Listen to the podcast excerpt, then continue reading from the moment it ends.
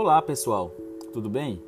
Sejam bem-vindos a um bate-papo legal sobre direitos humanos, um projeto desenvolvido por Delmarque e Lucas, acadêmicos do Centro Universitário Católica do Tocantins. Meu nome é Lucas e a partir desse momento irei abordar alguns aspectos importantes dos direitos humanos direcionados aos usuários de drogas em situação de vulnerabilidade social, os processos históricos de sua origem alguns princípios relevantes e comentar artigos importantes da lei de drogas. Bons estudos!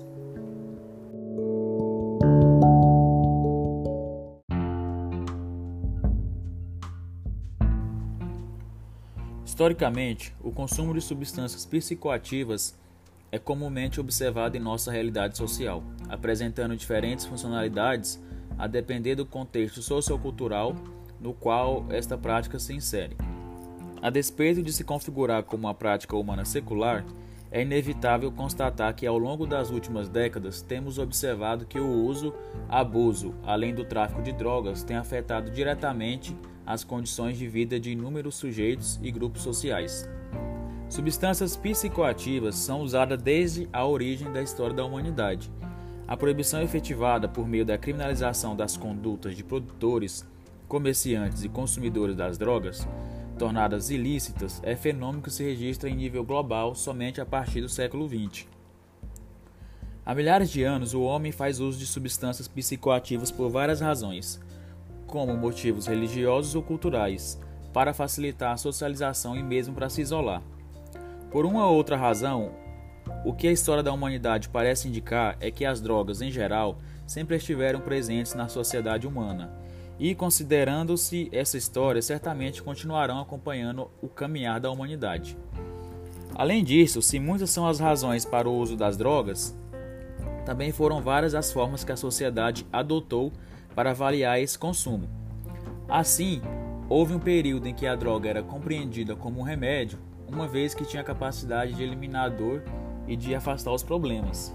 A Revolução Industrial levou a um crescente processo de urbanização e, nesse contexto, surgiram múltiplas tecnologias, entre elas a do aprimoramento do processo de destilação do álcool e, como consequência, a problematização do uso e do abuso de drogas.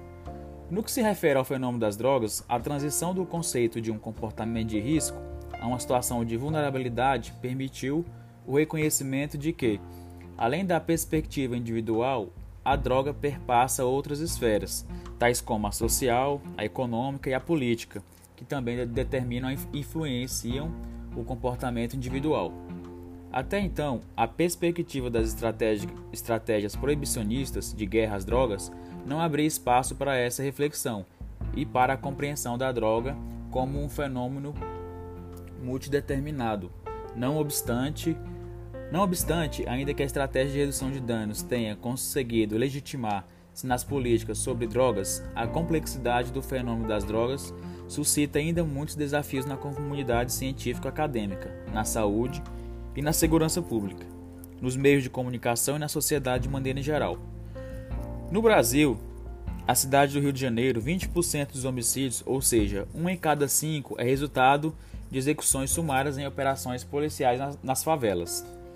Como efeito, as polícias brasileiras são autorizadas formal ou informalmente e mesmo estimuladas a praticar a violência, a tortura, o extermínio contra os inimigos, personificados nos vendedores de drogas do, vale, do, varejo das favelas. Demonizados como os traficantes ou os narcotraficantes, mesmo que não vendam narcóticos, pois vendem especialmente cocaína. A guerra, as mortes, as prisões, a violência, a destruição de tantas vidas a violação a normas garantidoras de direitos fundamentais, a deterioração de corrompidas agências estatais, tudo isso se faz sob o pretexto de proteção à saúde. No entanto, na realidade, grande parte dos riscos e danos à saúde associados ao consumo das drogas, tornadas ilícitas, é diretamente, diretamente causada pela proibição.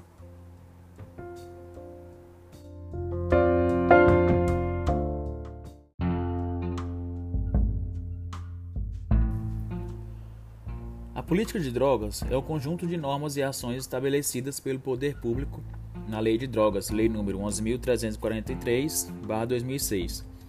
Envolve não apenas a justiça criminal, mas também uma série de princípios e objetivos no âmbito das políticas públicas que abordam as questões relacionadas às drogas. Previações nas áreas de prevenção, da reinserção social do usuário em situação de vulnerabilidade social e da repressão ao comércio ilícito. Quando falamos de drogas, entramos em um tema carregado de valores morais e confusões sobre como a justiça e a polícia, polícia tratam o usuário de drogas. Afinal, o uso de drogas é crime? Sim, o porte de drogas para consumo pessoal é crime. Artigo 28 da Lei de Drogas. O tráfico de drogas é considerado um dos crimes mais graves da legislação penal brasileira. Sabemos, porém, que nem sempre a pessoa que é acusada por tráfico de drogas estava vendendo drogas. Isso ocorre por muitas razões, mas principalmente porque a lei não é clara em como as autoridades devem distinguir a conduta do usuário da conduta do traficante. A internacionalizada proibição, materializada nesses dispositivos criminalizadores, se baseia na distinção arbitrariamente efetuada entre as selecionadas substâncias psicoativas tornadas ilícitas, como por exemplo a maconha, a cocaína, a heroína, e as outras substâncias de similar natureza que permanecem lícitas, como por exemplo o álcool, o tabaco, a cafeína. Uma arbitrária diferenciação entre as condutas de produtores, comerciantes e consumidores de, uma, de umas e outras substâncias é então introduzidas, umas, umas constituindo crime e outras perfeitamente legais, em clara violação ao princípio da isonomia ao postulado da proporcionalidade e assim à própria cláusula do devido processo legal em seu aspecto substancial. Sempre referida a uma ofensa relevante a um bem jurídico alheio ou a exposição deste a um perigo de lesão concreto, direto e imediato. Isso significa que uma conduta só pode ser proibida se for apta a causar dano ou perigo concreto de dano a um bem jurídico alheio, isto é, quando impede a possibilidade do titular do bem jurídico de usar ou se servir, isto é, dispor, do objeto concreto relacionado ao bem jurídico, tais como a vida, a saúde, o patrimônio, etc. Quando não envolve quando não envolve um risco concreto, direto e imediato para terceiros, como a posse para uso pessoal de drogas ilícitas, ou quando o responsável pela conduta age de acordo com a vontade do titular do bem jurídico, como na venda de drogas ilícitas para um adulto que quer comprá-las, o Estado não está autorizado a intervir. Não há dúvida de que a realização dos direitos fundamentais não se compatibiliza com a obstrução e impedimentos a, desejos e direitos dos próprios titulares dos bens para os quais se volta a tutela jurídica. A racionalidade indispensável aos autos de governo em um Estado democrático evidentemente não convive com a contrariedade aos anseios e aos direitos dos próprios titulares dos bens destinatários da tutela jurídica. Todas essas afirmações diretamente decorrem do reconhecimento do próprio princípio da legalidade, que submete todo o poder estatal ao império da lei e assegura a liberdade individual, individual como regra geral, situando quaisquer proibições e restrições no campo da exceção e condicionando sua validade ao objeto de assegurar o igualmente livre exercício de direitos de terceiros. Há de se ter sempre em mente o conteúdo do clássico princípio das liberdades iguais. Enquanto não atinja concreta, direta e imediatamente um direito alheio, o indivíduo há de ser livre para pensar, dizer e fazer o que bem quiser. Daí se extrai o conteúdo do princípio da exigência da ofensividade da conduta proibida, que além de se vincular ao postulado da proporcionalidade, extraído do aspecto material da cláusula do devido processo legal, também claramente se vincula ao próprio princípio da legalidade, dada sua manifesta decorrência dos princípios das liberdades iguais.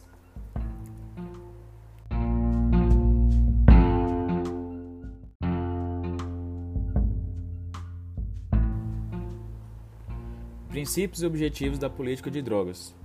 Estes estão totalmente relacionados com os direitos sociais, tais como o direito à saúde, educação, moradia, assistência social, entre outros. Segundo a Lei de Drogas, a política de drogas tem como princípios, entre outros, o artigo 4 da lei, o respeito aos direitos fundamentais da pessoa humana, especialmente quanto à sua autonomia e à sua liberdade, respeito também à diversidade das pessoas usuárias de drogas, a integração das ações relacionadas à prevenção do uso indevido de drogas com a atenção e reinserção social de usuários e dependentes de drogas. As ações de prevenção devem obedecer às seguintes diretrizes. Artigo 19. Fortalecimento da autonomia e da responsabilidade individual em relação ao uso indevido de drogas, a adoção de ações preventivas diferenciadas e adequadas às diferentes sociais e culturais das diversas populações, bem como das diferentes drogas utilizadas, o reconhecimento da redução de danos como estratégia de prevenção, o tratamento especial dirigido às parcelas mais vulneráveis da população, levando em consideração as suas necessidades. As ações de atenção e reinserção social devem obedecer às seguintes diretrizes. Artigo 22. Respeito ao usuário e ao dependente de drogas, independentemente de qualquer, quaisquer condições, observados os direitos fundamentais da pessoa humana, os princípios e diretrizes do Sistema Único de Saúde e do Sistema Único de Assistência Social. Definição de projeto terapêutico individualizado, orientado para a inclusão social e para a redução de riscos e danos sociais à saúde. Mas os usuários de drogas também têm direitos, assim como qualquer outro cidadão. Porém, temos apenas uma lei do Estado de São Paulo que trata especificamente dos direitos dos usuários de drogas. São previstos como direitos dos usuários de drogas, artigo 2 da Lei Estadual número 12.258/2006. Garantia de não exclusão de escolas, centros esportivos e outros próprios do Estado de São Paulo pela sua condição de usuário de drogas. Não sofrer discriminação em campanhas contra o uso de drogas que diferenciem os usuários dos dependentes, o acesso a tratamentos que respeitem sua dignidade, permitindo sua reinserção social, ser informado de todas as formas, estratégias, tipos e etapas de tratamentos, incluindo os desconfortos, riscos, efeitos colaterais e benefícios do tratamento. Apoio psicológico durante e após o tratamento, sempre que necessário Tráfico versus porte para consumo pessoal. O tráfico de drogas é considerado um dos crimes mais graves da legislação penal brasileira. Sabemos, porém, que nem sempre a pessoa que é acusada por tráfico de drogas está vendendo drogas. Isso ocorre por muitas razões, mas principalmente porque a lei não é clara em como as autoridades devem distinguir a conduta do usuário da conduta do traficante. Por isso, é sempre importante que o usuário de drogas conheça a lei para que possa compreender quais são as suas condutas que são vistas pela lei como tráfico. Artigo 33 da Lei de Drogas. Preparar, produzir, adquirir, vender, expor à venda, ter em depósito, oferecer, transportar, trazer consigo, guardar, entregar a consumo ou fornecer drogas, ainda que gratuitamente, semear, cultivar ou fazer a colheita de plantas que se constituem matéria-prima para a preparação de drogas, para todas essas condutas, a lei prevê a pena de 5 a 15 anos de prisão, mas a lei também prevê condutas que são consideradas equiparadas ao tráfico. Induzir, instigar ou auxiliar alguém ao uso indevido de droga com pena de 1 a 3 anos.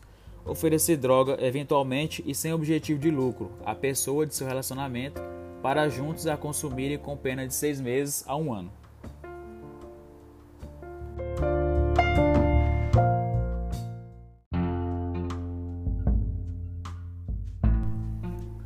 Neste episódio, vou comentar um pouco sobre três artigos importantes do Sistema Nacional de Políticas Públicas sobre Drogas, o SISNAD. Artigo 3. O SISNAD tem a finalidade de articular, integrar, organizar e coordenar as atividades relacionadas com: inciso 1. A prevenção do uso indevido, a atenção e a reinserção social de usuários dependentes de drogas. Inciso 2. A repressão da produção não autorizada e do tráfico ilícito de drogas. Esse dispositivo fica evidente o espírito da lei, de além de punir a produção não autorizada e o tráfico ilícito de drogas, prevenir o uso indevido e procurar reinserir na sociedade o usuário e o dependente. Artigo 4 São princípios do CISNAD. A lei criou esse sistema que visa não apenas a punir o usuário e o traficante de drogas, mas principalmente prevenir o uso e a dependência, bem como a tratar aqueles que já são usuários ou dependentes. É princípio do CISNAD o reconhecimento dos fatores correlacionados com o uso indevido de drogas, com a sua produção não autorizada e seu tráfico ilícito. É o que diz o, o inciso 6. Ou seja, Isso não é apenas um fator que leva alguém a usar ou traficar drogas, mas uma série de fatores conjugados, como a pobreza, o grupo a que pertence, problemas familiares, etc. Inciso 7.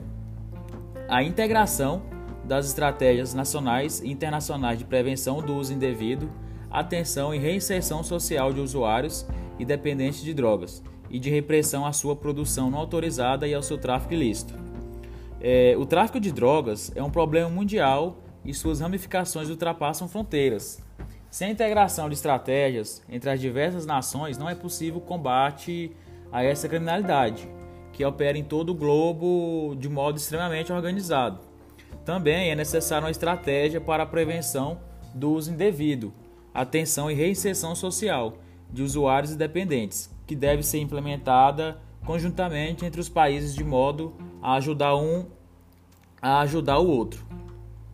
A lei também coloca como fundamento do SISNAD a articulação com o Ministério Público e Poder Judiciário e Legislativo, é o que diz o inciso 8. Essa cooperação mútua é essencial para uma política adequada ao combate ao narcotráfico e prevenção do uso indevido de drogas. E esse princípio somente será obedecido com a observância do equilíbrio entre as atividades voltadas para a repressão ao tráfico de drogas e prevenção ao uso indevido. Atenção e reinserção social do usuário ou dependente de drogas, sempre com o, a vontade de garantir a estabilidade e o bem-estar social.